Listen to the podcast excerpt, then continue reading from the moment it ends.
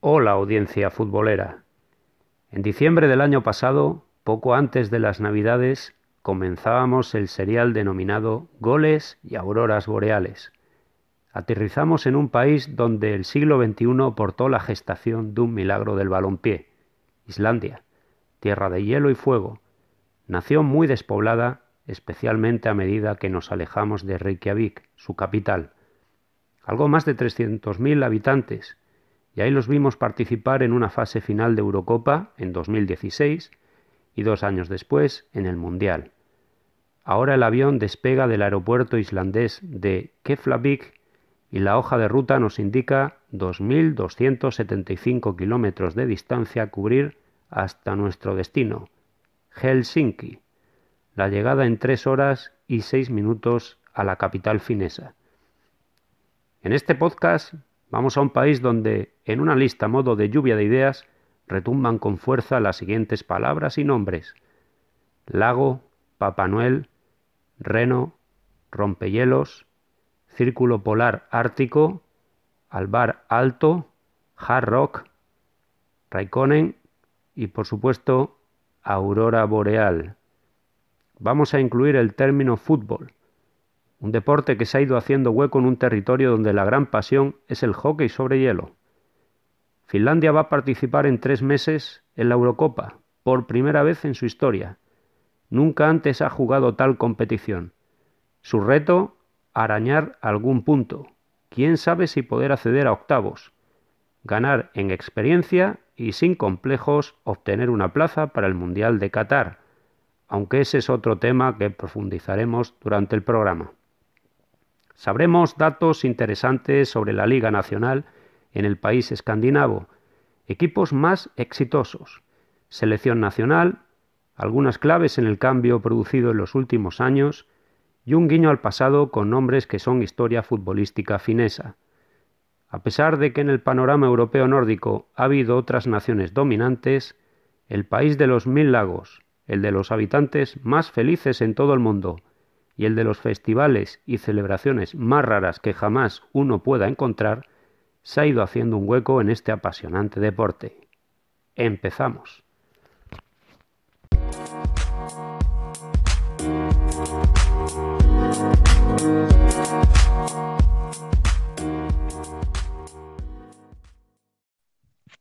Hola Víctor. Hola Javi, ¿cómo estás? Muy bien, fenomenal. ¿Tú qué tal? Bien, todo bien. Recta final de, las ligas, ¿verdad? Y Copa Europa. Y todo bien, todo bien, esperando a ver, a ver qué pasa en todas las ligas, quién gana la Copa Europa. Ahora la, la parte definitiva, ¿no? Ya para saber quiénes van a ganar ahí. Lo que pasa que en Inglaterra, por ejemplo, está todo el bacalao ya decidido, ¿eh? Sí, eh, Inglaterra, yo creo que eh, Italia, ¿no? Más o menos también. ¿Cómo lo ves? En principio para el Inter, pero no se puede.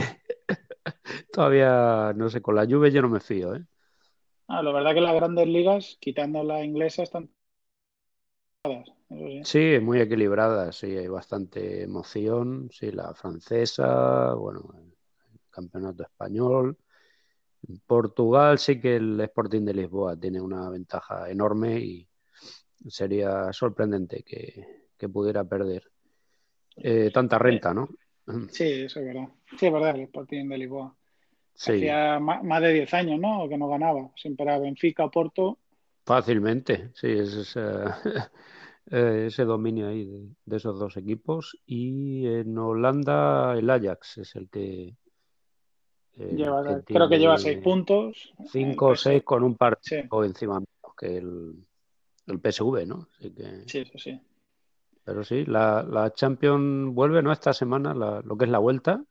Eso es. Y la Europa League, ¿no? Se mete en octavos con un Milán ahí. Sí. En otros tiempos era de Copa Europa, ¿verdad? Era un, partido que perfectamente podía ser de rondas finales ya de Champions.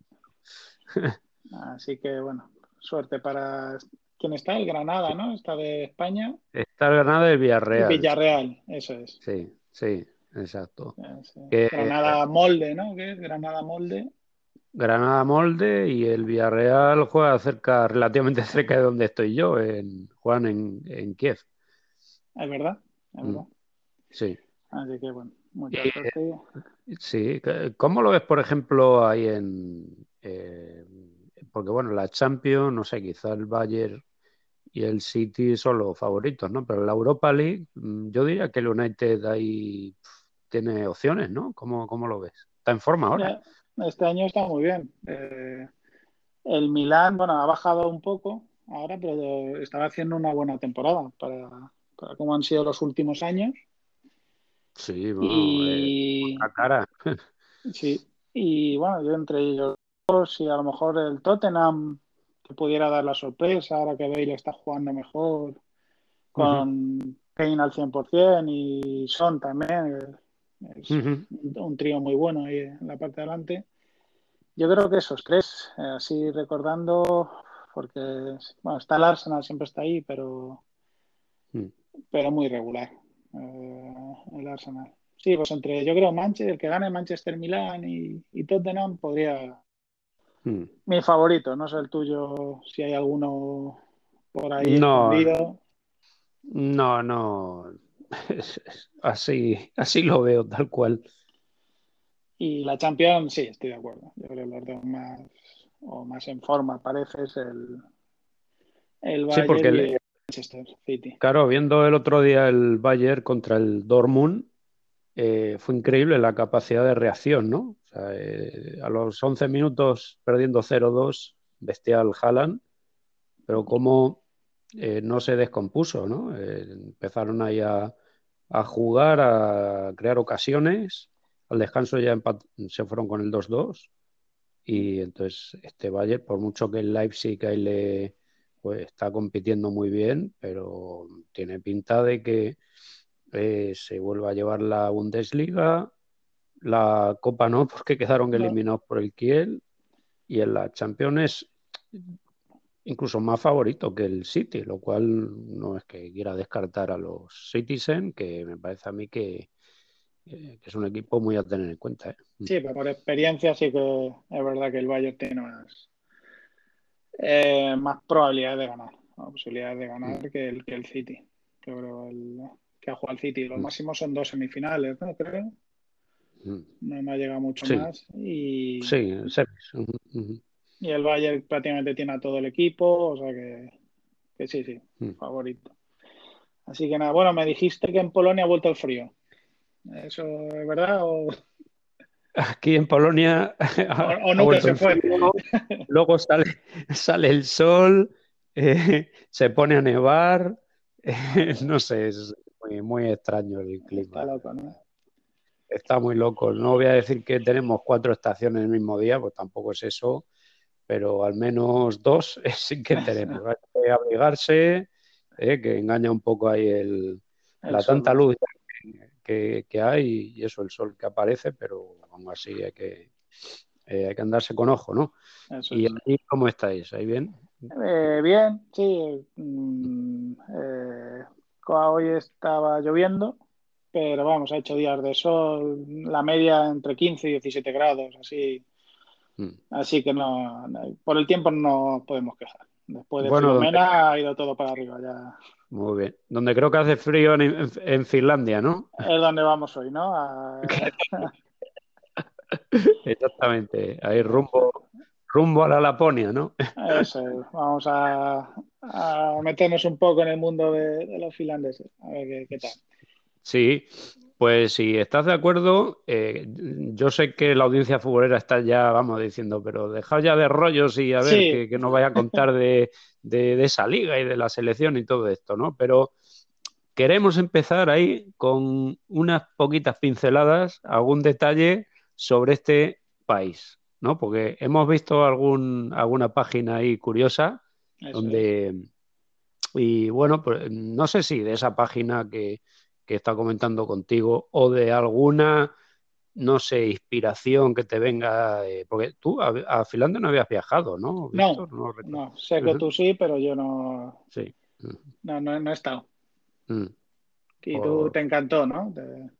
A mí me encantó, sí, sí. Yo he estado allí, digamos que dos veces. En realidad he estado tres, pero una era un vuelo de estos de conexión de muchas horas que, me fui a dar una vuelta por Helsinki, pero eh, sí que en otras dos veces, oye, pues me empapé bien, ¿no? De, aquello, sobre todo la última vez, que fue una semana entera allí, eh, más de 2.000 kilómetros en, en coche Ahí subimos a, a Rovaniemi, ahí donde Santa Claus, y una vuelta entera y luego ya pues hasta Helsinki y el avión en, en Turku. Como... no digo, como me toca a mí, yo voy a hablar un poco de la liga doméstica y todo, he estado viendo fotos de, hmm. dónde juegan los equipos, estadios. Las ciudades son algunas preciosas. Hmm. bueno, ya luego lo comentaré, pero vamos, que hay una, un equipo que juega en una isla, es entre Suecia y, y, justo Finlandia, o sea, lo que es, el, lo que es la isla grande. Sí. Y, y no, preciosa, o sea, es, espectacular. Luego, luego ya lo comento. Pero vamos, he, estado viendo ciudades y muy bonitas todas. Sí, eh, para mí el mayor espectáculo fue el tema de la naturaleza, ¿no? tantos lagos y mucho bosque mucha tranquilidad. Sí. Eh, he, visto una, cosita que no sabía yo, que es verdad que estando allí, pues era como, joder, qué bien se respira aquí. Resulta que, parece ser que es el, país más limpio que hay del mundo en cuanto a la calidad del aire. Sí, sí, he visto que eh, junto a pues, Islandia también y Estonia y no sé qué otros países, ahí sí, sí, que hay eso que muy para los pulmones está muy bien el sitio. Yo luego, daré el dato que todo el mundo quiere conocer, que es cuando es la fiesta de la cerveza en, en, Finlandia. Así que, yo creo que todo el mundo oye este programa para, saber cuándo, o sea que vas a hablar, está bien, ahí ya metes un poco el, ahí el anzuelo, ¿no? Que... Lo, diré antes de despedirnos, para que todo el mundo lo, lo oiga. Ah, ¿Vas a dar alguna cifra, puede ser? Tema de pack de cerveza, ¿vas a decir algo? Ah, pues no, pero bueno, sí, puedo decir cuánto cuesta el litro y medio y los tres litros, eso sí, si quieres. Vale. Pues eh, entonces yo para voy a ir avanzando algo. Vale. Y es que en Finlandia se puede comprar un pack de 3.241 latas de cerveza. La firma Keisari, por si alguien está interesado espectacular. Vi la foto y. Viste la foto, ¿no? Es el mejor regalo que puede hacer uno a un amigo. Ahí lo, ahí Efectivamente. Pero, hombre, 3.241 creo que es mejor invitar ahí a toda la pandilla y, y da para más, ¿eh? Sí, sí. Y no sé, algún comentario, o sea, algo, algo antes de pasar al, fútbol ya, algo que, que quieras decir sobre particularidades de este país? Ah, me sorprendió, en, bueno, hay un equipo que voy a hablar luego, bueno, que le voy a nombrar, que es el SJK Seinayoki. Antes de nada, perdón eh, por todas las pronunciaciones, pues son, son de difícil. Sí, sí el, idioma este Suomi se las trae. Que en esa ciudad, el, o sea, el equipo de, de, esa ciudad, que es del mismo nombre, en ella tiene lugar anualmente el popular festival de tango Markinat o sea que me, me, ha, sorprendido que haya un festival de tango en Finlandia. De tango. De tango, Estamos escuchándolo bien. Sí, Y no, está leyendo, hay, hay, festivales que, para no aburrir, meternos ya en el tema, y, pero festivales espectaculares que dices que, que, no pegan que en Finlandia haya ese tipo de festivales. así que mm. nada. Yo no sé si. Sí, uno parece ser que también a nivel mundial uno de los más prestigiosos en cuanto a música jazz. También. también. Sí, sí, sí. Así que, no, Tiene, tiene un montón de, cosas. Sí. Sí, bueno, finlandeses son únicos, ¿no? En cuanto a la invención de pasatiempos y colocar en el calendario auténticas fricadas. Se celebra el día del dormilón, también está el día del fracaso. festivales campeonatos disparatados, ¿no? Eh, pues por ejemplo, lanzamiento de teléfono móvil, fútbol barrizal también. ¿Cuál es la actividad, de, la actividad de ocio más importante? A ver, ¿qué se te ocurre? Pues... Que lo tienen ahí los finlandeses. Hay que. Puede haber contraste. Luego, ¿sabes? Se, meten ahí y luego se introducen en el agua y que está súper fría. ¿Qué, ¿Qué, se te ocurre antes de, antes de ello? Yo lo he leído, no sé si lo de pescar en la... Bueno, pescar sí, pero me refería a la sauna, ¿no? Ah, la sauna, ¿verdad? Sí, hay dos millones y medio aproximadamente. De, eh, la equivalencia es de una sauna por cada dos habitantes. Eso. Eso. Y luego, alguna cosita más quiero decir. Hay un licor que se llama salmiaki, que seguro que lo he dicho mal, que es eh, de regaliz. Eso lo, mis amigos y yo lo tomamos. No estaba tan mal como yo pensaba, aunque evidentemente es para tomar un, un pelín y punto. Mm. Y, bueno, uh, digamos que pues eso es lo que se puede decir por ahora, porque eso, apetece ya que, el balón ruede, ¿no? Vamos a hablar ahí. de, sí.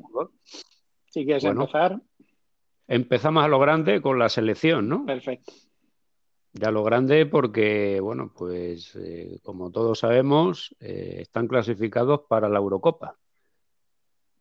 Primera vez. ¿Verdad? Por primera vez para un gran evento. ¿Cómo se conoce a la selección de Finlandia? Bueno, pues tengo aquí la palabra finlandesa Hukayat, que serían los búhos reales.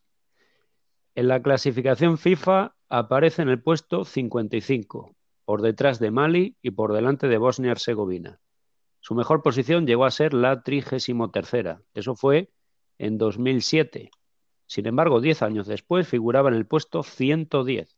Por lo tanto, en muy pocos años han subido a la mitad de este famoso ranking de la FIFA. Veremos a ver hasta dónde pueden escalar. De sus 114 años de historia, tan solo podemos rescatar las siguientes hazañas. Cuatro participaciones en los Juegos Olímpicos. La última vez fue en Moscú 80. El mejor de sus resultados fue un cuarto puesto en Estocolmo 1912 aunque en este gran evento deportivo se produjo una situación disparatada. Atención con esto, ¿eh? Y es que la lucha por la medalla de bronce cayó derrotada por un rotundo 9-0. Los Países Bajos infringieron tal paliza aprovechándose de la resaca de los mm. jugadores fineses. Habían estado de fiesta la noche anterior pensando que el encuentro era dos días después de aquella divertida salida nocturna. Un error de cálculo, ¿verdad? No sé, ¿lo calcularon después de beber o antes de...? Habría que preguntarlo también. bueno, más, eh, esto me llamó mucho la atención y tuve que investigar. Subcampeón de la Copa Báltica en 2012. Copa Báltica, ¿eh? lo, habías oído alguna vez esto? bueno, este torneo es de carácter amistoso es decir, que ni lo reconoce la UEFA ni la FIFA, y los participantes suelen ser las tres repúblicas bálticas, es decir, Estonia, Letonia y Lituania. Pero en ocasiones aparece en escena algún combinado más, como fue el caso de 2012 cuando se cursó invitación a los finlandeses. Más, eh, resultados así destacados, ¿no? Frente a poderosos. Pues, por ejemplo, el 12 de noviembre del pasado año, en Saint-Denis, 0-2 ante toda una Francia, vigente campeona del mundo.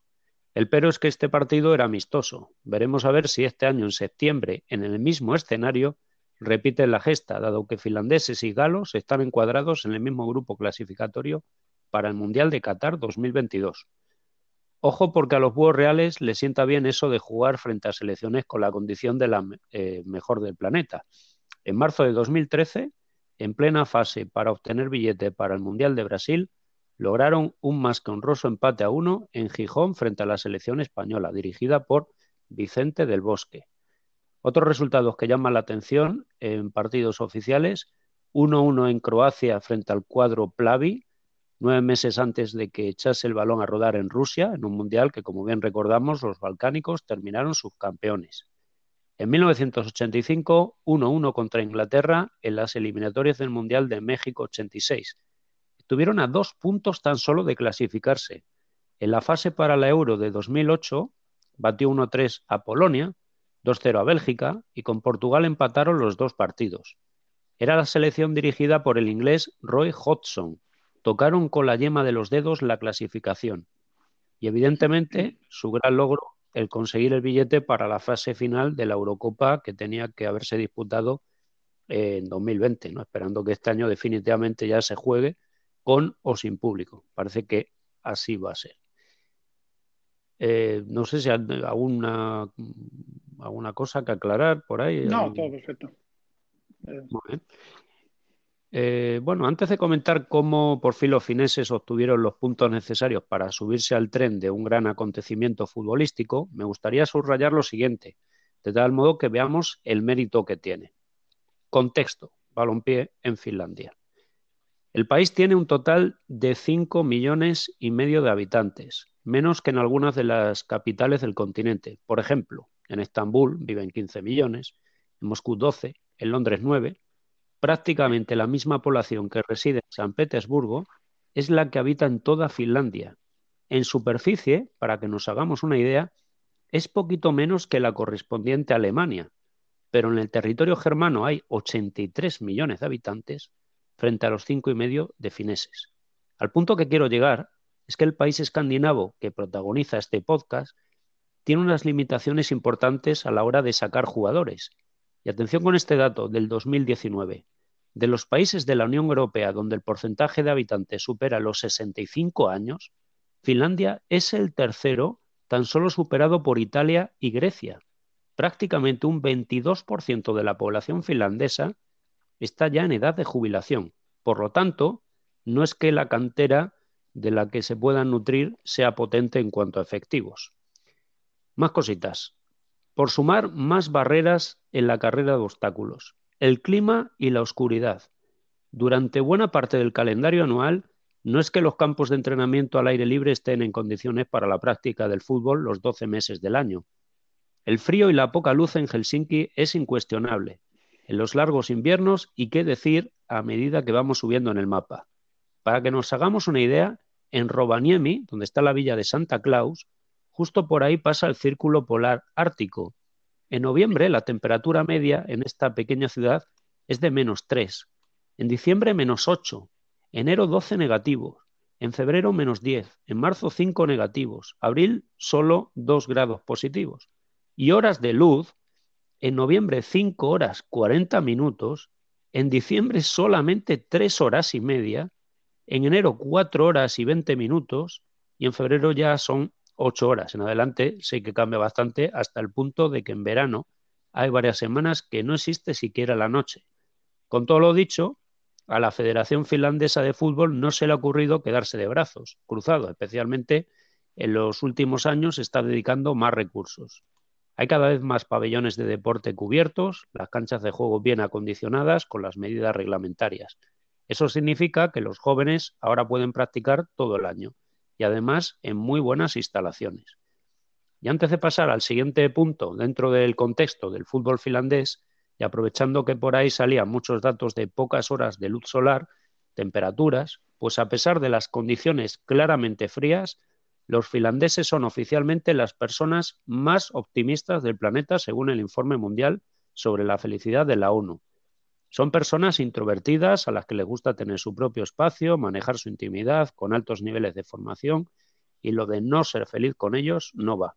El hecho de que se disputen con los daneses el liderato del país con el mayor número de personas que están muy contentas está muy relacionado con los altos estándares en el nivel de vida, altísimas altas de alfabetización, y de empleo, casi nula corrupción, políticos que sí brindan un servicio a sus ciudadanos, cero sensación de agobio por tener kilómetros y kilómetros de bosques y preciosos espacios naturales. En muchos casos, uno está literalmente solo en el lugar, en el lugar, perdón, sin encontrarse con nadie. Y de esto puedo dar fe porque en el viaje que hicimos, recuerdo muchas veces por la carretera que no te cruzabas con ningún coche, hasta tal punto que es, claro, si veíamos que era una estampa así bonita, ¿no? Que eh, pues de fondo se veía un montón de arboledas y con la línea amarilla ahí que, dividía la, carretera, ¿no? Los dos sentidos, pues una vez paramos el coche y sí que sí que hicimos alguna fotografía muy, muy chula, ¿no? Pues ya digo que a lo mejor estabas esperando ahí 10 o 15 minutos a que, llegara un coche. Sí, perfectamente.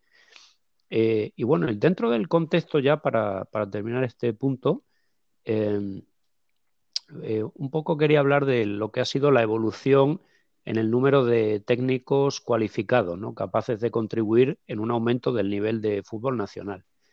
Estas son algunas de las afirmaciones por parte de algunos entrenadores de aquel país. Hoy en día, los técnicos en Finlandia simplemente tienen más información disponible, a través de la tecnología, a través de los datos, y son más conscientes de las cualidades que podrían mejorar en la preparación de los jóvenes jugadores. El nivel básico sí que ha subido. El fútbol en este país se está profesionalizando a pasos agigantados. El trabajo en la, habilidad, la técnica y sobre todo el desarrollo de la personalidad de la joven promesa no para. El sueño de una nueva generación dorada está realmente vivo. Contar con campos cubiertos como este significa mirar hacia adelante. Los clubes profesionales aquí en Finlandia están haciendo muy bien sus deberes. Y es cierto, se ha dado un avance muy importante durante los últimos 10-15 años. Diferentes clubes han mejorado sus instalaciones. Incluso los equipos más grandes cuentan con su propio centro de formación. Eh, y otra cosa que sí quiero destacar en este apartado es, eh, bueno, eh, a ver, tengo que sacar de aquí una palabra finlandesa que es potkupalo, escrito potkupallo, ¿vale? Potkupalo, supongo que será la pronunciación es un término finlandés que significa algo así como patear la pelota sin un propósito demasiado claro. Y esto se explica a partir de las muchas decepciones en el fútbol por las que han tenido que pasar esta gente. Cuando eh, los más aficionados veían por la televisión partidos de otras ligas y torneos de selecciones, efectivamente lo conocían por fútbol, pero al referirse a este mismo deporte a nivel doméstico, lo cambiaban por podcupalo, por supuesto una palabra que no gustaba oír a los actores de este maravilloso deporte, pero que resumía el sentir general de la gente que estaba cansada de hacer papeles muy pobres en cada fase eliminatoria para un gran evento como Eurocopa y Mundial. Eh, ahora el combinado masculino da una patada al balón con sentido, con criterio. Queda atrás esto del podcupalo. Y pasamos ya a lo que es la, Euro 2021, primero un poco lo que fue la ruta, ¿no? Y, lo que se presenta. Bueno, pues el camino a la Euro, eh, fruto de, del sorteo, la diosa Fortuna quiso que Finlandia se viese las caras ante Armenia, Bosnia, Grecia, Italia y Liechtenstein.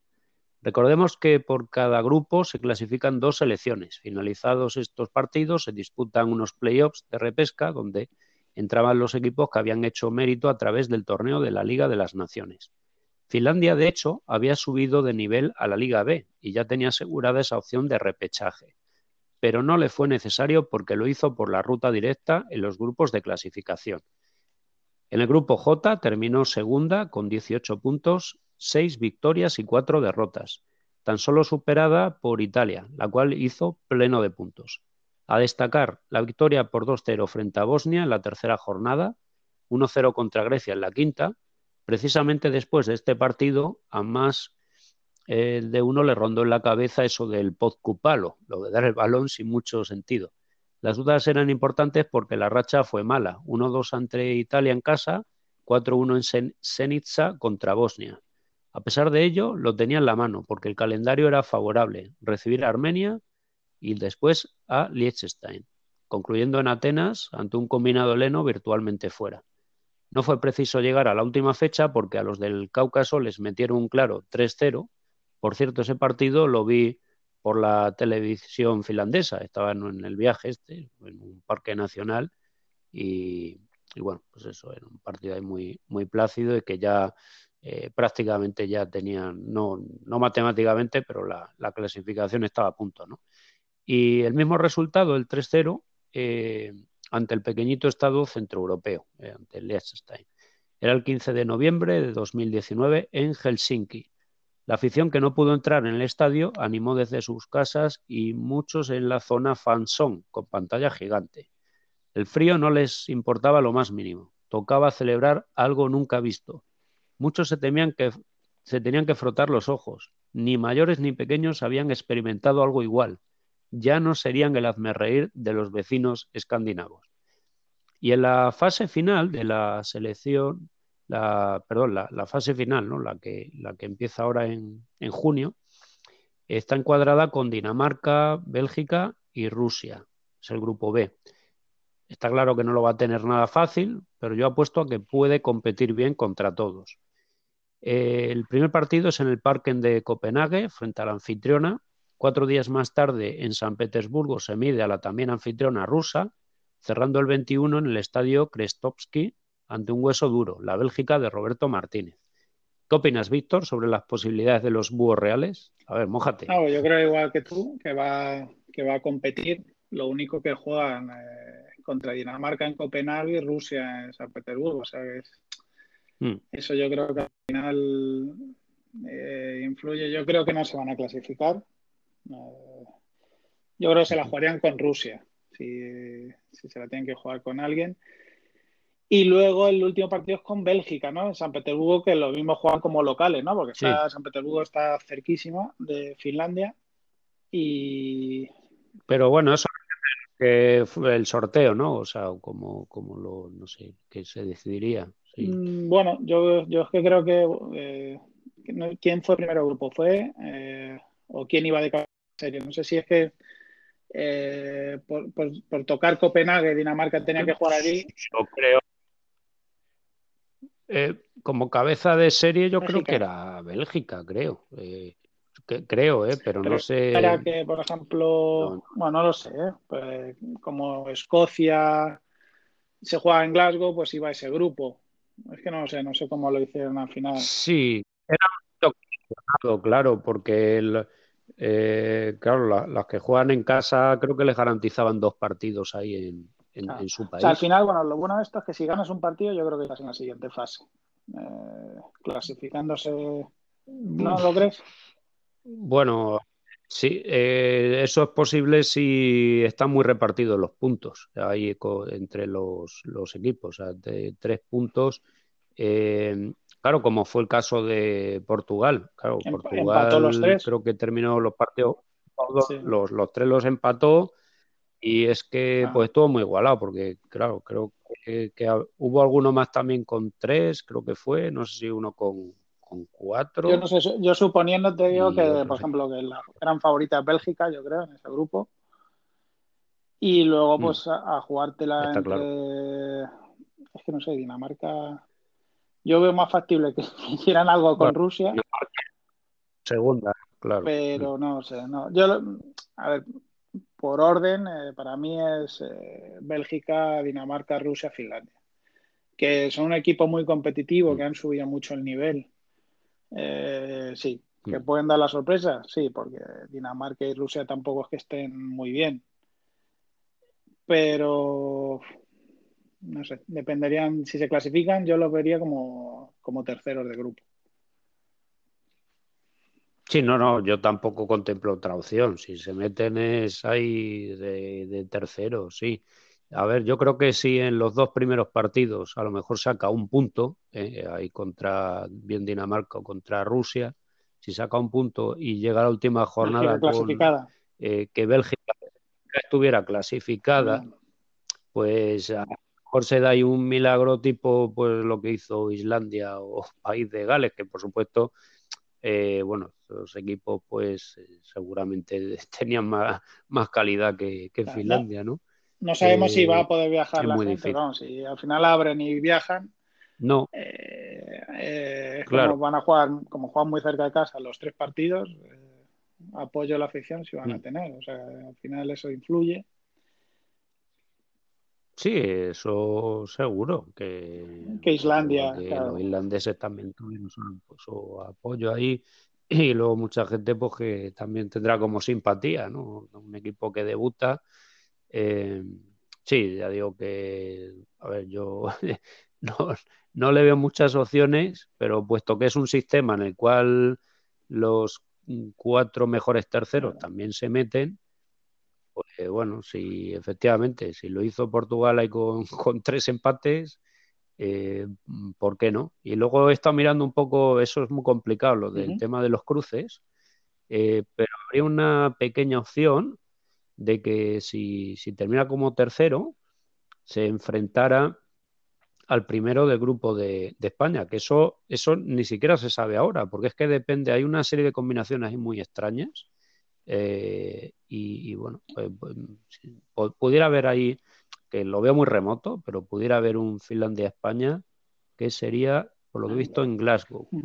Y si no, atención con esto, en Glasgow sería. Y atención porque en el caso de que fuera con el campeón del grupo F, la combinación, pues eh, el grupo F es el de la muerte. Alemania, Francia, Portugal, Hungría. Se podría enfrentar con Hungría, ¿no? Se acaba primero Hungría. En ese... Primero Hungría, ¿no? Sí, sí, estaba pensando por ello. bueno. Vale, eh, jugadores a tener en cuenta para... Eh, ya que también metemos la, cuña del programa que hicimos de Islandia, salvando las distancias, eh, Islandia y Finlandia se parecen ¿no? en, cómo profesionalizaron el fútbol, cómo han dado pasos gigantados pues, de no clasificarse a, por ejemplo, jugar Finlandia este año, Islandia jugó la anterior Eurocopa y Mundial, ¿no? que tienen un poco así... Sí, sí. Que son más o menos... Sí. Sí, son como unos mundos eh, paralelos, sí, efectivamente, eh, ante las adversidades ¿no? que, han tenido ahí, pues es un poco el entorno, por el, clima que hay, que son muy países muy deshabitados. Y, frío ya han apostado, pues eso, de eh, la federación ahí, pues eso, invirtiendo dinero, también algunos clubes, los que son un poquito más poderosos, pues también han se han preocupado ¿no? por la, academia de, futbolistas y, entonces han dado un paso adelante, ¿no? Del fútbol que fuera simplemente ahí como una práctica ahí parte del año ¿eh? y que para nada profesionalizado, pues bueno, ahora ya cuentan con un montón de instalaciones, ¿no? Que, son bastante aceptables y eh, pues sí, es verdad, muy bastante parecido al caso de Islandia y ah, invitamos a, escuchar. Y una última cosa antes que antes yo creo que he dicho Finlandia, me mm. refería a la cuando habla de una isla que había entre Finlandia y Estocolmo, que la isla es grande, no que Finlandia sea una isla. no sé si me queda, queda claro que, no me ah, no, no, yo te había entendido. Sí, sí, lo de Exactamente, que exactamente, un poco en el camino entre Suecia ¿no? y, Finlandia. Ah, ya. puedes continuar, pues, No, no, está, bien, está bien. Eh, bueno, en esto seré breve, un poco jugadores a tener en cuenta para la Euro. Eh, aquí he señalado tres. Uno es Temu Puki, 10 eh, goles en 10 partidos en la fase de clasificación de la Euro. ¿eh? 10 goles, 10 partidos. Tan solo superado por el israelí Sahabi, jugador actualmente del PSV. El hebreo firmó 11 dianas y también hizo, y también, 11, eh, perdón, hizo, ¿te atreverías a decirlo? A ver, un gran goleador. Clasificación eh, europeo. Lewandowski. No. Eh, pues no Lewandowski, que, sí que lo fue, creo, para la clasificación del Mundial de Rusia, así que sí, no sé, 11, incluso a uno más creo que hizo. Pero eh, para esta ah, eh, Ronaldo, Cristiano Ronaldo, 11. Sí. Puki está en su madurez deportiva, unos días cumplirá 30 años, es delantero del Norwich City, inglés, equipo de la First Division, que está arrasando, primera posición, 10 puntos sobre el segundo, el Watford. Es decir, la... Sí, sí, sí. Sí, amarilla y verde, ¿no? Los canarios, ¿no? Creo que le llaman, me parece. Sí, sí. Eh, sí, pues parece que van a regresar a la, a la Premier. Y Puki es el segundo máximo artillero. Lleva 20 goles en 35 jornadas. Puki estuvo en el Sevilla entre 2008 y 2010. Yo esto no tenía ni idea. No, sé si tú... Sorprende el dato.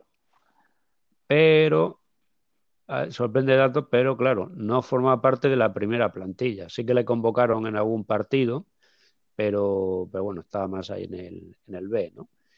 Eh, y en el equipo filial. Vistió la camiseta del Salque, del Celtic escocés, del Bromby danés y desde 2018 en el conjunto británico. 87 internacionalidades y 27 goles en total, un vendaval con su selección en 2019. En el partido que obtuvieron el billete para la Euro, aquella victoria 3-0 contra Liechtenstein, dos de los goles llevaron su firma. Y él fue quien hizo el gol del empate a uno ante España, partido en, Gijón. Luego, eh, Lucas, esto no sé ni cómo, pronunciarlo. Lucas Radeski. Perfecto. Lucas Radeski lleva antes una H. Radeski, finlandés de origen eslovaco. Defiende la portería del Bayer Leverkusen. Su salto internacional fue a la liga danesa, al Bromby, y de ahí pasaría a la Bundesliga. Estuvo en el Eintracht de Frankfurt de 2015 a 2018 y de la ciudad financiera pasó a la conocida por la Aspirina.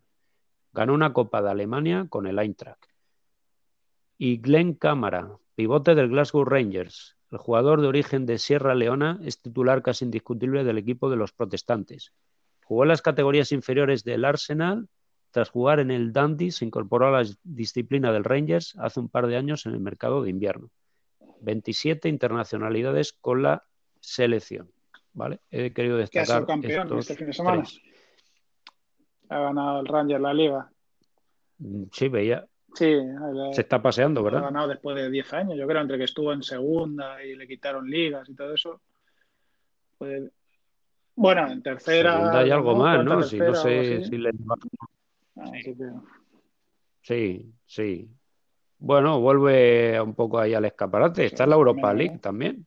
No, no creo que gane, pero pero la, la ronda esta de 16 avos lo hizo bastante bien. El entrenador.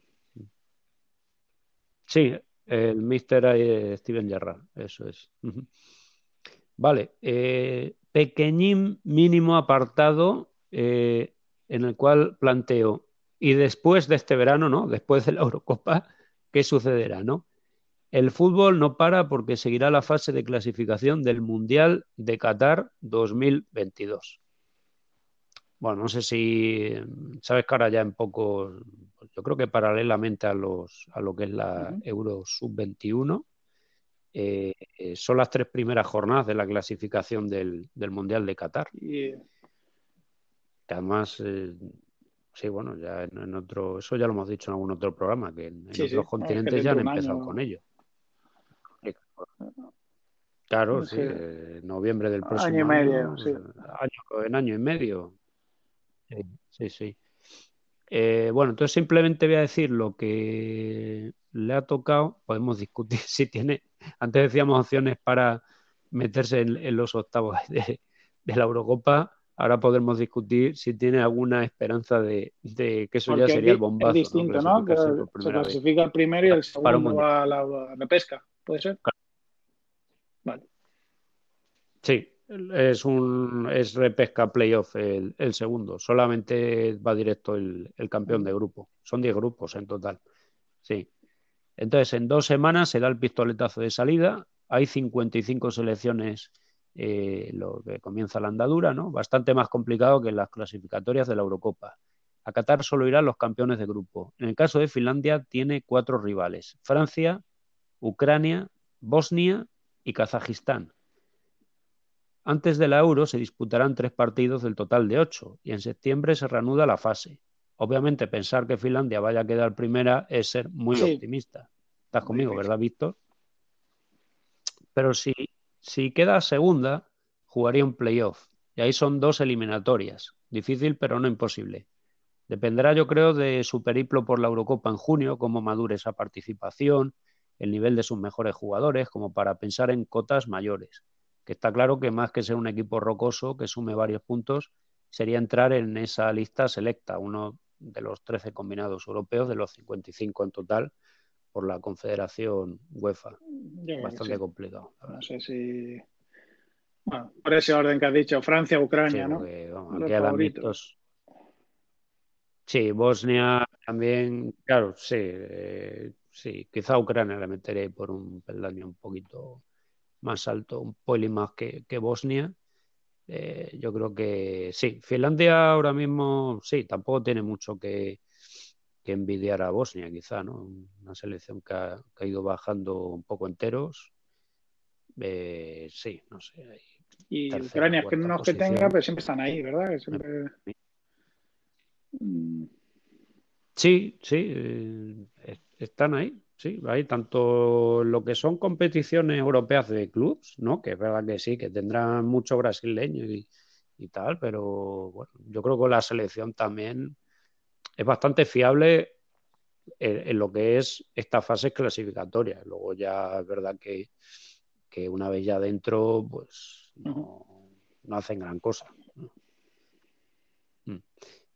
Eh, sí, y bueno, antes ya de darte paso, Víctor, eh, voy, a, voy a citar estrellas que brillaron con luz propia, sobre todo dos de ellas, ¿no? que por supuesto, pues todos tendremos recuerdo de, estas dos leyendas futbolísticas todavía en vida, ¿eh? que no, no, no, vamos tampoco a, a remontar ahí, ¿eh? esto no va a ser como hablar ahí de ahí de, de, jugadores austriacos, ¿verdad? ¿Te acuerdas el otro día, ¿eh? no hablando de...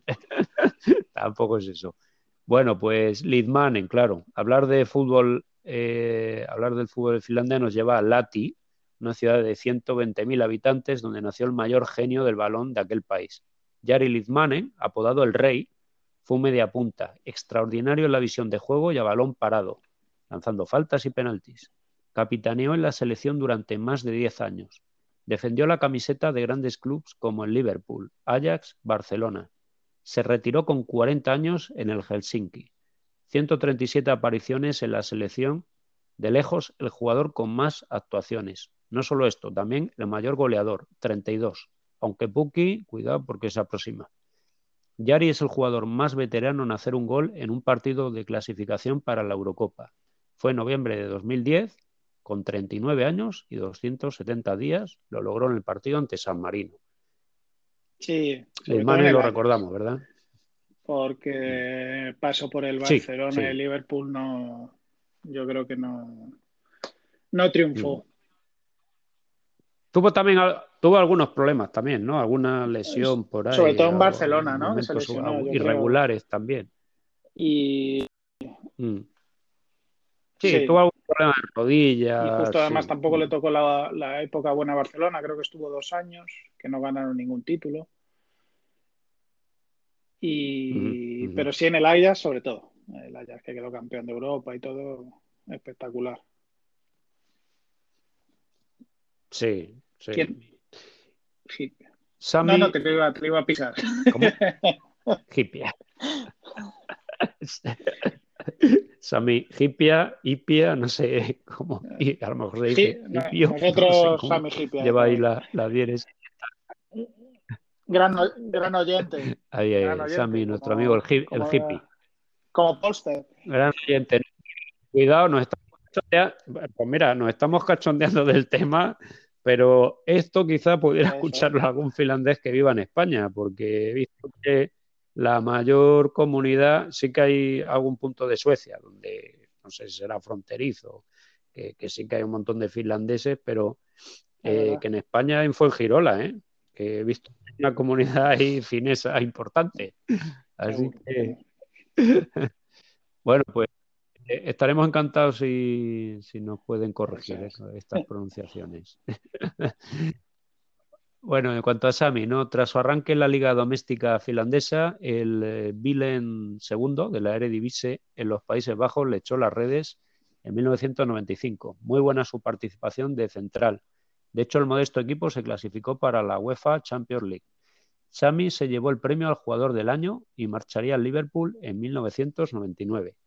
Diez temporadas en los Reds, donde ganó varias competiciones nacionales, aunque ninguna Premier. Sí, lo más destacable es haber estado en ese equipo ganador de la Champions, en la final memorable de Estambul en 2005, antes en 2001, en la final impresionante en Dortmund 5-4 contra la Alavés. Hipia a continuación jugó en el Leverkusen alemán, se retiró y entrenó al equipo germano entre 2012 y 2014. Fueron 105 partidos internacionales vistiendo la camiseta de su país. Bueno, Hipia también un, Estaba un pensando, buen jugador, ¿no? Eh, corrígeme, coincidieron Hipia y Lindmanen en el Liverpool, eso seguro. Pero Lindmanen no estaba, ¿no? En la final de. Copa de contra Alavés o Tepillo. Porque bueno, al final fue. Que meter en la ficha y no sé en qué año. 2001, 2001 eh, final, llegó la final de 2001. llegó 2001-2002. O sea que, pero bueno, coincidieron. Que yo creo que es la primera ah, vez en la historia que dos finlandeses tienen en la Premier, seguro. O en grandes ligas, vamos. Seguramente. Sí, bueno, a lo mejor han coincidido. Yo lo que he estado mirando así un poco de, jugadores, pues sí es verdad que casi siempre lo, lo, ¿cómo decir? La trayectoria es muy, muy parecida, ¿no? Es decir, que eh, antes de saltar ya a, los que han podido saltar, claro, grandes ligas, pues eh, han estado en, en, su paso por Dinamarca, en Holanda, más o menos por ahí va, la, va el tema. Y luego sí que es verdad que, pues eso, ahí jugando en, en Inglaterra, en, en, Alemania, por ahí sobre todo. Es, un caso muy extraño, muy atípico el de Limanen, que evidentemente ha sido el, el mejor jugador de todos los tiempos pues, pues, que, pasara por el Barcelona. Viendo la, la, la convocatoria de la, la, última convocatoria, creo que solo hay tres que juegan en Finlandia. El resto, lo que has dicho tú, Alemania, Inglaterra, eh, bueno, está Escocia, sobre todo Rusia también hay. Hmm. Sí. Sí, también alguno en Rusia, exactamente, sí. Y dos jugadores más, eh, Petri Pasanen, defensa, otro exjugador que estuvo en el Ajax, donde no fueron pocos los problemas a modo de lesión. Tras una fugaz cesión por el Portsmouth, aterrizó en Bremen. Fue en el Club Verde donde estuvo desde la 2004 a la 2011. Antes de retirarse de la práctica del fútbol en su ciudad natal, estuvo en las filas del Red Bull Salzburgo y del Arus danés. Ganó las ligas de los Países Bajos y de Austria. Con el Verde Bremen sí que se alzó con la Pokal. 76 partidos como internacional. Y eh, Mikael Forsell. En una semana cumple los 40 años, ya apartado del fútbol, fue un atacante brillante en la selección. De hecho, tras Litmanen es el segundo capo cañoneri. Su carrera fuera de Finlandia duró 15 años repartidos entre varios equipos ingleses y alemanes, entre los más sonados Chelsea, allí estuvo de 1998 a 2005, aunque bueno, más, eh, ¿cómo decir?, testimonial, más que no, no es que entrara mucho en juego, con varias sesiones, eh, estuvo ahí en Birmingham y algún equipo más. También estuvo en el Borussia Mönchengladbach en 2003 y el Leeds United una temporada desde donde regresaría a casa. 87 internacionalidades. Bueno, pues esto sería todo. Sí podría decir ya modo eh, final en cuanto a la selección, que a lo mejor la gente preguntará, bueno, ¿y, ¿y dónde juegan? ¿no? Pues bueno, no, en fin, no, no es que sean muy originales, juegan en la capital, claro, ahí en Helsinki, en el Estadio Olímpico, pero sí que en ocasiones pues eh, juegan cuando son amistosos, algún partido incluso clasificatorio con, rivales de, menor entidad, pues eh, juegan Tampere. el Estadio Olímpico, para ser 5 millones de habitantes, tiene 40.000, creo, eh, espectadores. Sí, sí, sí. además creo que lo han renovado, me parece. Bueno, pues, me, pues voy a hablar ahora un poco del torneo doméstico. Y aquí, empieza, aquí empiezan los nombres. Perfecto. Eh, sí. Bueno, Te ponemos a prueba ahí, ¿no?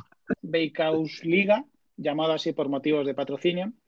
Bueno, en esta parte de podcast vamos a conocer a los mejores equipos, jugadores, palmarés, un poco de la historia de esta liga, otras competiciones domésticas y la historia de los equipos en competiciones europeas, que no va a ser muy larga. Bueno, como bien he dicho antes, la Yalcapolo Liga, madre mía, en, en fines es la liga de fútbol, se creó en 1908, si bien hasta 1990 no empezó a ser profesional esta liga. Desde 1908 hasta 1930 la liga se jugaba en modo eliminación directa en los meses de verano, por cuestiones climatológicas, como has dicho tú antes. En 1930 fue la primera vez que se jugó con un sistema todos contra todos. Contaba con ocho equipos y el campeón y el primer ganador fue el Helsinki FC. Los orígenes de la actual liga finlandesa se remontan a 1989, cuando la Federación Finlandesa renombró la máxima categoría como la Liga de Fútbol y cedió la organización a los clubes participantes. En 1992 la liga llegó a un acuerdo con el patrocinio Veikkaus, que es el operador de loterías de Finlandia. Conllevó el cambio de nombre a lo que he dicho ya antes, que es Bakehouse Liga y un incremento en la cuantía de los premios. La adopción de este acuerdo, así como la marcha de los mejores jugadores a las grandes ligas europeas, conllevó la profesionalización definitiva del fútbol nacional. Desde la década de 1990, el, club más laureado del país es el HJK Helsinki, no confundir con el que he dicho antes anteriormente, el Helsinki FC. La primera división la disputan 12 equipos. Eh, bueno, la organización, el último baja a la segunda división, o también llamada Iconen, y el penúltimo promociona contra el segundo de la Iconen. En 1994, la Federación Finesa de Fútbol creó la Copa de la Liga que se jugaba en pretemporada y la jugaban ahí de vuelta y duró hasta el 2016. No creo que tuviera mucho éxito, eh, pero bueno, era una especie de pretemporada y jugaban, jugaban esa competición. Otra de las competiciones que se jugaba, además de la liga, es la Copa, competición que fue creada en 1955 y a día de hoy el campeón accede a la primera fase de la Europa League. Aunque ahora ahondaremos más en los equipos, comentar que los dos eh, con más títulos en esta competición de Copa son el HJK Helsinki y el FC Haka Valkeakoski, con 14 y 12 títulos respectivamente. Como bien he dicho antes, la liga se profesionalizó en 1990, por lo tanto voy a coger los datos desde ese año hasta la actualidad para poder hablar un poco de los equipos. Esta liga se juega entre abril y octubre, noviembre más o menos.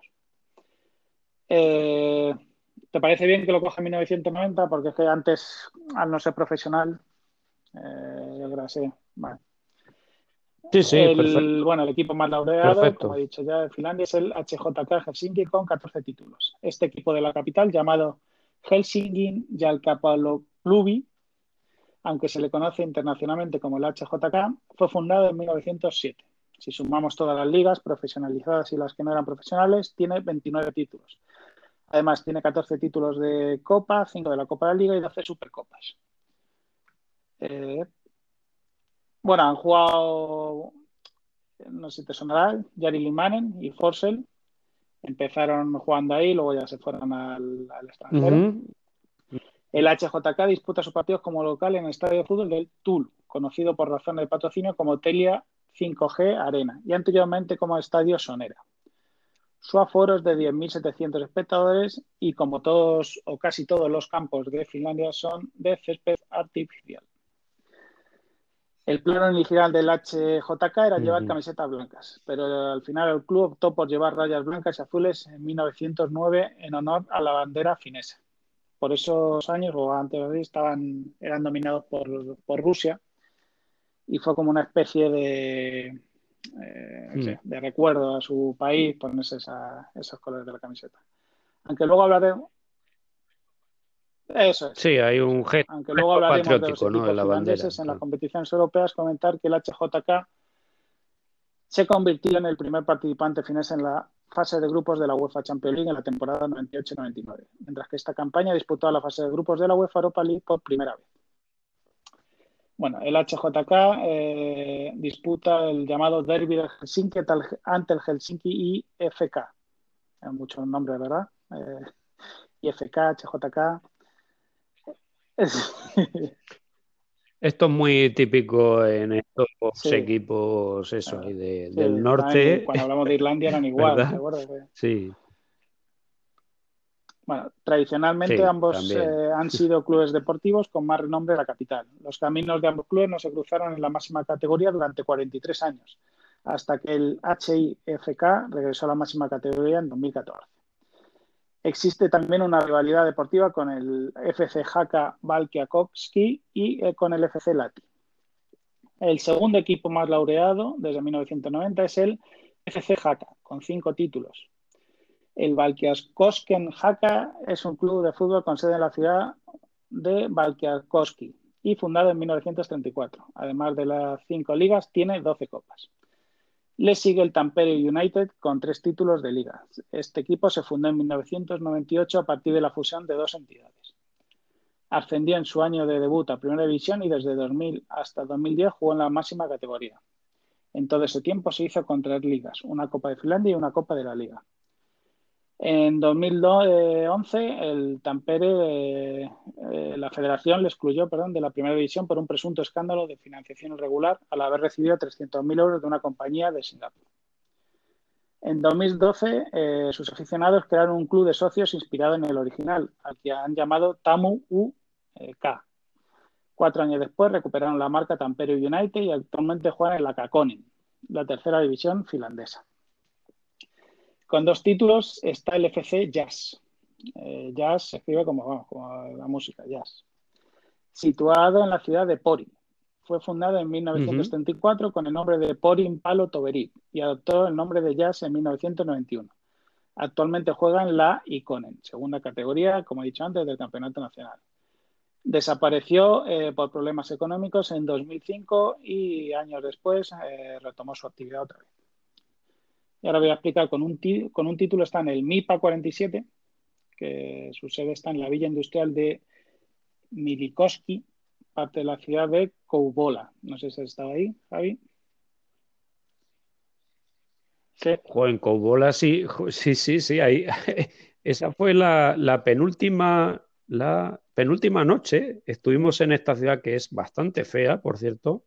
Lo que pasa que nos, nos vino bien para el tema así logístico. Eh, luego el, último día hacer la, etapa ya, ya camino a, Helsinki y ahí en, esta ciudad dice bola, ¿no? Sí, ahí sí que no estamos. Me acuerdo además que estuvimos, nos apetecía ese día tomar pizza y fuimos a una, a una pizzería auténtica de un italiano que era un cachondo el tío, pero total, ¿eh? divertidísimo el italiano este que, viviendo ahí en esta ciudad, un poco ahí, perdida de la mano de Dios, ¿eh? Más dos, eh, Hipia y Mane jugaron ahí también, en, este, el MIPA 47. Luego también con un título está el Inter Turku, eh, también este equipo fue fundado en 1990 cuando se profesionalizó la liga, eh, un título también el CUPS, que es el Kuopion Paloseura de la ciudad de Kuopio, eh, Cuopio. Eh, en este equipo jugó, no sé si te suena, eh, Freddy Adu. Este que americano que decían que iba a ser el futuro Romario. Sí, sí, sí, Sí. sí. Sí, sí, sí, era, vamos, todo. la maravilla mundial. Luego con un título en el CUPS. En el, CUPS, sí. sí Cuopio, ¿no? Cuopio Palo Segura. Ah, sí, sí. Sí. Sí, una ciudad que está muy al norte. De la ciudad de Lati, eh, que también en este equipo jugó Litmanen y, y Petri Pasanen. Sí. sí. Luego el, SJK Seina Hockey, que juega en la ciudad de mismo nombre, que es donde dicho del popular festival de tango, el Tango Marquinat. Eh, luego está también con un título de TPV Tampere que es, eh, bueno, no lo he comentado, pero Tampere es la segunda área urbana más importante del país, después de Helsinki. No sé si lo conoces, Tampere. Mm. ¿Pasasteis? Sí, ¿no? Tampere pasamos por ahí cerca. Sí, la primera noche era bastante cerca, pero íbamos ya para robar este ni del tiro. IFK Marienham, que es eh, de la ciudad de Marienham, que es la isla que te he comentado. Cuenta, Ah, aquí lo veo, la isla está, Mariehamn, sí. habitantes, eh, de los cuales el 91% son de lengua sueca. Y la ciudad es conocida sobre todo como destino de turismo veraniego. Eh, no sé si ves las imágenes ahí, es precioso. Eh, están una línea de ferry continua, ahí están leyendo y es muy chulo, muy chulo. Bueno, y para comentar así la, la liga de este año, sí. Muchas la Liga del 2020 la ganó el HJK por delante del FC Inter y me quería detener en este último equipo, en el Inter, para decir, bueno, que lo entrena un español que es José Ribeiro. Eh, este José Ribeiro llegó a Finlandia en 2014 por recomendación del futbolista Pablo Couñago, ¿te suena? Que jugó en el Celta, ¿sí? Sí, Pablo Couñago, para convertirse en segundo entrenador del ex internacional eh, Shefki Kuki eh, el que coincidiría con el Eastwood Town años atrás eh, y luego en los equipos del Honkai y el Palo Kerko 35. Bueno, antes de meterme en los equipos de Finlandia Europa, eh, quería comentar que estaba leyendo, estaba buscando españoles que han estado en Finlandia con el Mundial del 2010 y todos esos años de éxitos de la selección hubo un boom en Finlandia y este Cookie que a mí sí me suena, no sé si te suena, era delantero de Ipswich. Eh, al coincidir con Pablo Cuñado, cuando dejó el fútbol, se fue a entrenar. Entonces eh, le dijo a Pablo Cuñado que si, que si quería ir a jugar allí, que si conocía a alguien más. Bueno, pues se llevó, al final le convenció, se fue este con otro español y les encantó tanto la calidad de los españoles y tal, que al final fueron al Honka, en el Honka, que es otro club, fueron yendo bastantes españoles hasta que se formó ahí una especie de colonia de cuatro o cinco jugadores, luego fueron dos a otro equipo. O sea que hubo en el 2014 un boom de, jugadores españoles que fueron para allá. Y bueno, hablaba que estaba encantado allí de vivirlo. Lo único era el frío, pero lo demás, la calidad de vida era, era muy buena. Y aquí un dato, no sé si compensaba, claro, sí. Infojobs, ¿verdad? Para buscar trabajo, pues hay una página que es eh, Football Jobs, que es de lo mismo, trabajo, pero de fútbol.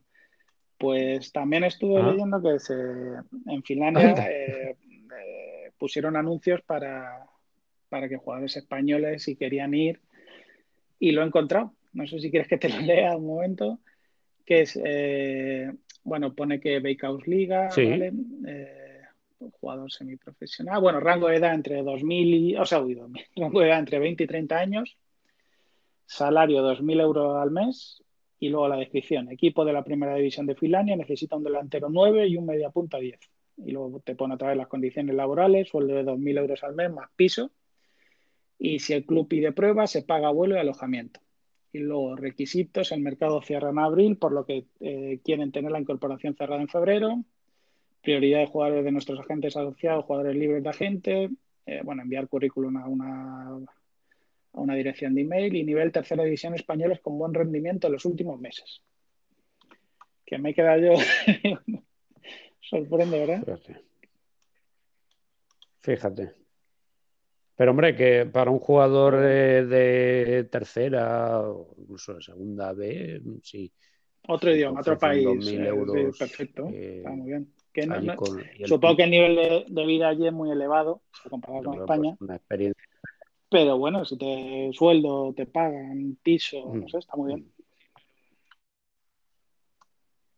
Sí, pero, pero a ver, una cosa, yo que he hecho eso, si he viajado por, es verdad que no he estado ni en Noruega, ni he estado tampoco en Islandia, pero Finlandia, comparándolo con Dinamarca y ah, Suecia, es un poquito, un poquito más barato, ¿eh? Un poquito. Que, hay diferencia también, claro, no es lo mismo en Helsinki que ir a, una ciudad por ahí ya perdida, ¿no? Eh, pero sí, yo lo encontré un poco más razonable dentro de, claro, ya sabes que hay, eh, a ver, pues una casa no te no es barato, pero sí, pues están ofreciendo el club. La, oferta es la oferta del 30 de enero. si hay alguien que nos está oyendo que, tiene estas características. Pero luego es, es interesante ¿eh? esta página, si alguien quiere, bueno, curioso, ¿no? porque hay, otra, hay otras ofertas de empleo relacionados. Busca centrocampista ofensivo ¿eh? para Primera División de Arabia Saudí. Y luego equipo de la Primera División de Nigeria busca delantero. Ya. O sea que hay muchas cosas. Si alguien quiere darse una vuelta por la página, es muy curioso. Bueno, pues vamos a hablar ya para... Y acabamos con los equipos de Finlandia en Europa. Eh, sí. Eh, perdona, porque eh, sí, que sí me acuerdo que estuvo jugando en el equipo este, el, de más prestigio y de Helsinki, ¿no? De más títulos. Estuvo Tony Doblas. estuvo Tony Doblas. No sé si estuvo cuántos años estuvo, pero lo, miramos ahora. Sí. Bueno, no lo sé, pero yo creo que por lo menos hay una o dos temporadas y le echó. ¿eh? Estuvo en el También estuvo en el Extremadura. 2014, 14 partidos y le metieron 19 goles. Pero, no, pero bueno, ¿sabías que, bueno, ahora mirando, había estado también, estuvo en el Nápoles, eso no me acordaba, y luego estuvo en la India, ah, en Filipinas, Azerbaiyán, eh, Trotamundo. Madre mía, Trotamundos. Y en el Nápoles no sé si estuvo de la época de Pepe Suplente Reina. Él salió del Betis, sí. Él salió del Betis, ¿no? La Copa del Rey que gana el Betis en el 2004 está él. O sea que... A ver... Sí, bueno... Vale. Sí, Jugó en el Zaragoza. Él estuvo con Juan. el Jerez. Sí, sí, madre mía. Sí. Bueno, no sé si quieres comentar algo más de los. Sí, sí. No, no, bien, bien. Eh, sí, eh, equipos. Se, puede resumir la historia de los equipos ahí, de las competiciones europeas como sin pena ni gloria. Casi todos los años eh, eran eliminados o son eliminados en primera o segunda ronda. Hay varios casos en los que dieron la sorpresa y pasaron más allá de esas rondas y esos casos son en, lo he dividido en Copa Europa, Recopa y, y la UEFA, ¿vale? La Europa League. Eh, en la Copa de Europa, en la temporada 85-86, el QI Silati llegó a cuartos de final tras eliminar al Sarajevo y al Zenit y quedó eliminado por el que a la postre sería el campeón, el Esteagua. Empataron a 0 en Bucarest y 0-1 en la vuelta en Lati. Este fue el año que ganó el Esteagua en los penaltis al, al Barcelona. Sí, eso es. Sí, en, Sevilla. Ah, y solo por 0-1 se enfrentaron o sea, a Bucarest en la ida y 0-1 en la vuelta. Y luego en la temporada 98-99, en la era Champions, el HJK Helsinki hizo historia al clasificarse a la fase de grupos. Superó en la ronda de clasificación al Yerevan armenio y al Metz francés. Le tocó un grupo difícil y aunque quedaron últimos, hicieron un buen papel. A ganar, por ejemplo, en su estadio al Benfica 2-0, a empatar a 0 con el Kaiserslautern en casa y también empatar a 2-2 en Lisboa. Perdieron los dos duelos con el PSV y el Kaiserslautern fuera. O sea que Benfica, Kaiserslautern y PSV. Eh, un grupo difícil.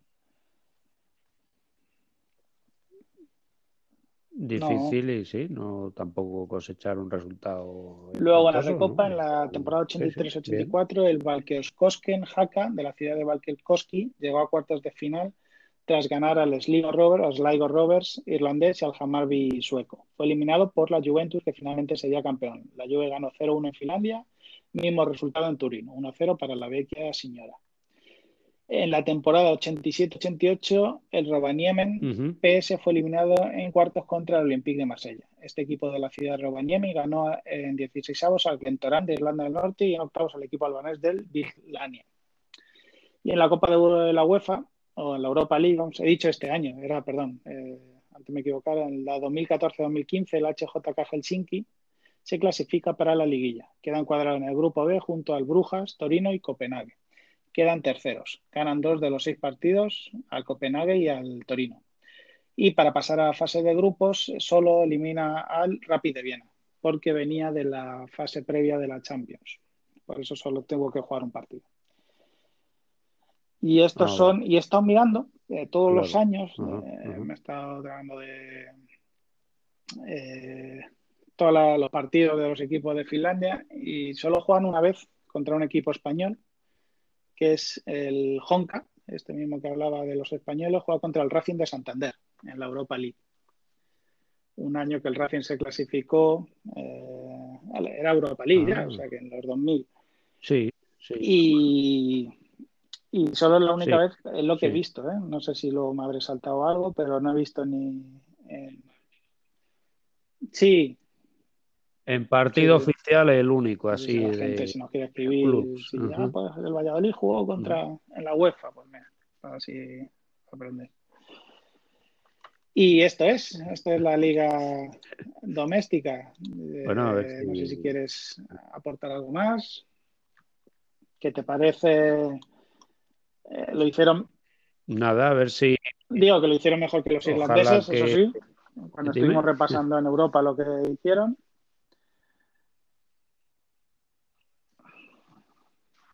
Sí. Ah, bueno, sí. El, recorrido por Europa, sí, eso es cierto. No, que ojalá que, pueda haber enfrentamientos ahí finlandeses españoles. el, tal este Pablo Coñago comentaba ¿Eh? que para ellos el HJK Helsinki es como otra cosa. O sea, eh, todo el resto de equipos estaba luchando pero que el HJK es, eh, que, de cada dos años te mm. gana uno la liga y que es otra cosa. que es el mejor equipo de allí, que, que bueno, que es muy, muy difícil ganarles. Sí. Que tiene más recursos y pues sí. Bueno, y hay mucha diferencia. Si quieres doy el dato importante de todo este podcast, que es cuándo es la fiesta de la cerveza y el precio. bueno, eso es lo que estamos esperando todos. El Helsinki Festival es del 1 al 3 de julio. ¿Vale? Eh, estamos a tiempo. Eh, el precio de la entrada son 5 euros. Estamos a tiempo todavía. Eh, creo que es en la, es, bueno, no sé, quién haya estado está en la de la estación central de Helsinki. Vale, sí, sí. que por cierto, una estación bastante rara, el, el, edificio. No, eso no, es más bien una construcción moderna, pero no moderna, no pensemos ahí de, como si te encuentras un rascacielos de, ahora, ¿no? De, eh, que no, no sé, es un, es un estilo ahí muy. Lo buscaré y lo miraré. No sabría cómo. Eh, bueno, creo que te dan el vaso, incluye el vaso. Si un día son 5 euros, si quieres ir los dos días, los tres días, perdón, son, son 8 euros. Así que nosotros pagaríamos 8 euros, ¿verdad, Javi? Y bueno, la cerveza costará de un litro y medio, Por supuesto. de 3 a 4 euros, y 3 litros de 6 a 8 euros. Muy bien. Eh, quien no le guste la cerveza, hay sidra y bueno, y comida. hay de todo. comparado con Irlandia, eh, es baratísimo todo, la verdad. sí. Desde luego, sí, ya lo creo. Bueno, además allí en, eh, allí en Finlandia hay una cadena de hamburgueserías, eh, Hesburger se llama, se puede encontrar en otros países. ¿eh? Cuando estuve en Lituania también estaba esto de Hesburger, pero creo que es finlandés. Y, hombre, pues, a ver, no deja de ser fast food, está claro. no es la mejor comida, pero que te tomas un menú, bueno, pues por tus 8 o 9 euros, que oye, para estar por esa tierra, que es verdad que te metes en un restaurante y te dan, hombre, eh, cuesta lo suyo, pues bueno, es una solución. Así que un poco alternando ahí. Eh, yo, recomiendo sobre todo en Finlandia hacer un viaje ahí, un road trip ahí eh, por carretera y, luego ir alquilando ahí, pues pasar una noche ahí por Airbnb o por Booking, o casitas de madera que es muy chula, así que no, no es para nada caro el, tema vacacional ahí. Ir, a hoteles de 4 o 5 estrellas muy caro, pero ir de así de... Muy recomendable, ¿no? El, apartamentos y eso sale bien. Y la cartera te vas encontrando varios supermercados ahí para hacer la, compra y bueno, ya digo que no abusando de, del tema restaurantes, eh, un poco estas hamburgueserías o eh, sé, algún otro sitio, te pides un plato y una cerveza y tampoco es que te vayas a gastar 60 euros, ¿no? Que a lo mejor por 30 euros puedes hacer la comida que en, alguna vez lo puedes hacer, no es que sea algo inviable, ¿no? Así que es, un viaje pues, súper recomendable. Eh, ¿Algo más quieres del país? Tú que has estado a decir. No, no, no lo has comentado, pero lo vi que tiene un montón de lagos, ¿verdad? Nada, eh, Sí, de hecho, bueno, se le conoce como el país de los mil lagos, pero eso no es cierto, pues son muchísimos más. Eh, sí, sí, es que no me acuerdo ahora mismo del dato. No sé si eran 88.800 lagos o que lo mismo son 100.000, depende también un poco de las dimensiones. o, o charca. al final lago o no. Un lago, pero sí, es agua. o charca. El 10% del territorio es, agua. Eh, y luego un porcentaje bastante superior, al 10% bastante superior, es zona forestal, así de, ¿sabes? de, bosque. Eh, así que es una, delicia. Eh, tranquilidad. por supuesto, el tema de las auroras boreales, que hay que tener suerte para verlas muy, muy adecuado para ir con los niños a, la zona está de Rovaniemi, donde está la, villa de Santa Claus. Eh, tiene un montón de parques nacionales. Eh, que quieres un poco más de ajetreo, más ocio nocturno, pues ahí lo tienes en Helsinki. no he estado, pero seguramente hay algo en, creo que la ciudad universitaria creo que es Tampere, creo. ya digo que no, ahí no me da tiempo a estar. Y no sé, por ahí cerca de Turku, que sí que es como un tipo, un tipo archipiélago, hay un montón de islas. Eh, creo que hay un parque, hay como de atracciones o algo así temático, eh, que es algo que le gusta mucho a los asiáticos. Van ahí porque hay un... ¿Cómo se llama esto? Es que no recuerdo el nombre, no lo tengo por aquí. Son unas criaturas eh, de estas... Gigantes. Como de muñecos, ¿no? Y pues, no sé, es que o nosotros tampoco nos llama mucho la atención ir al parque ese a ver a estos bichos, pero es verdad que en Helsinki en las tiendas de souvenirs se veían también.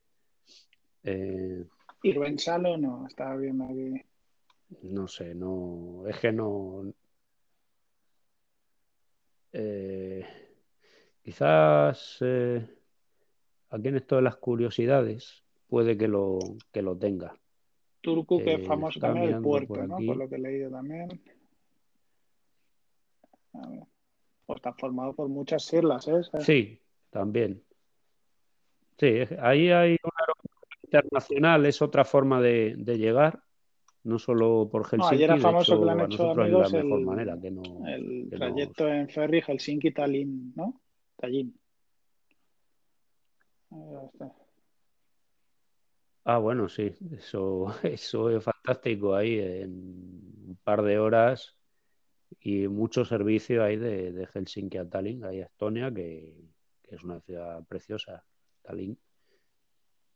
Eh, ah, aquí lo tengo, sí. Se llaman los eh, Mumins. M-O-O-M-I-N-S. Mumins eh, estos trolls finlandeses con pinta de hipopótamos, creados en los años 40 por la autora Tove Jansson, junto a Santa Claus, han sido los mejores embajadores de Finlandia. Y son unos héroes para niños de todo el mundo. Ah, no, el museo está, perdón, en Tampere, ¿eh? está el museo, dedicado a estos eh, personajes. Vale. Y en Nantali se encuentra el Moomin World. Ah, bueno, este, este, lo del parque temático, este el Moomin World, Nantali, que creo que es cerca de ahí de, de Turku, ¿eh? me parece que, es lo que estamos mirando nosotros por curiosidad, pero vamos, que no, no, había otras cosas que hacer. No, no venían niños con nosotros. Pues muchas gracias, Javi, por, todo que, que, nos espera el próximo día. Gracias. Sí. El próximo día nos espera eh, la Eurocopa Sub-21, porque comienza eh, la fase de grupos. Luego, una vez que terminen los tres partidos, eh, es una cosa no mala este año, paran la competición y luego ya a finales de mayo se reanuda por los cuartos de, final. Y sí, en Eslovenia, en Hungría también, los dos países. No sé si simultáneamente o primero se juega en un país. Sí, vamos a repasar un poco de, la historia. está España, está, Israel. Sí, vamos a repasar un poco lo que han sido estas fases finales de, Eurocopa, sub-21, eh, jugadores, ¿verdad?, que, han aparecido por ahí. Eh, por supuesto, un poco el álbum este de oro, ¿no?, en cuanto a pues, eh, quienes han sido los grandes vencedores. Alguna sorpresa, por ahí, pues, por ejemplo, aparece Suecia, que Suecia además eh, es una selección que arrastra bastantes seguidores. ¿eh? En, las, las, Eurocopas, esta sub-21, eh, es siempre la, selección que lleva más, más aficionados y más seguidores. Exactamente. Bien. Para el próximo programa. Así que nada, pues un placer de nuevo, Víctor. Eso. Y en julio. Y a Finlandia hay que ir, ¿eh? Del 1 al 3. Julio, vamos a ahí, ahí, está. Muy bien, pues eh, no olvides dejar la moneda sobre el tablero. Esta es la